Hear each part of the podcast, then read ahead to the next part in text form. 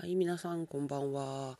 嗅覚反応分析士、そして歩くパワースポットと呼ばれております高橋でございます。えー、皆さんいかがお過ごしですかね。うん、今日もね、コロナ外来やってきましたが、まあやっぱね、濃厚ですよ。人数はまあそこまで来なかったですけどね。うん。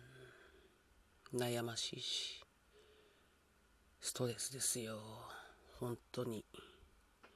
でね、やっぱ今日ね、思ったのがですね、やっぱり何があっても、基本剣をまたいじゃいけません。うん。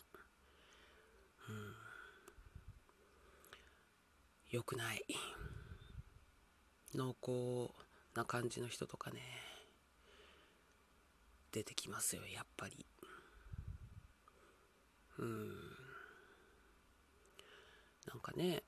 東京ではまあ今日も2桁とか言ってますけど結局県をまたいだ人がやばいですよ。ね。まあ人間の気持ちとしてねこう田舎に逃げたいとかそういうのはわからなくもないです。だけど、良くないですよ。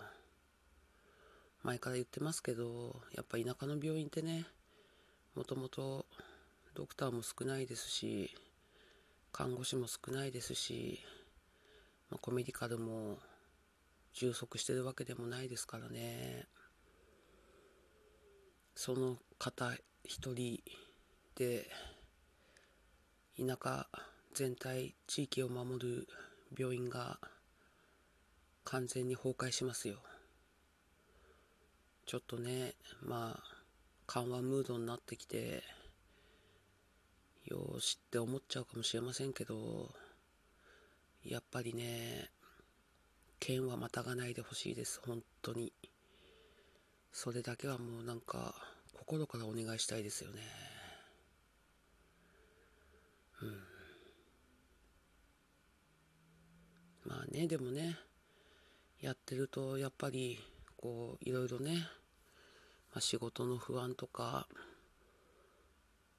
うん、お店やってる人なんかはねお店が継続できなくなったらどうしようとかねいろんな不安があるのは本当によくわかりますけど地域のね病院がね崩壊したらねやばいですよ。やばいことになります。うん、そこをね、やっぱね、ちょっと、こういう雰囲気になってきましたけど、まだまだ皆さん、可能な限りは、動かないでほしいですね。うん。本当に今日は、そう感じました。うん。まあね。いろいろ意見もあるしいろいろ思うとこもあります。多分みんなねそれぞれに。うん。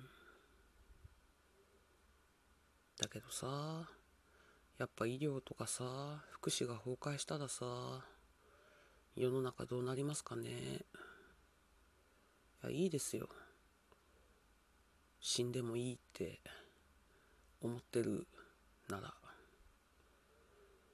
てこんなこと言ったら怒られるのかもしれないですけどね。うん。もう一度言います。剣をまたがないでください。お願いします。今日はそんなところかな。じゃあ皆さんまた。おやすみなさい。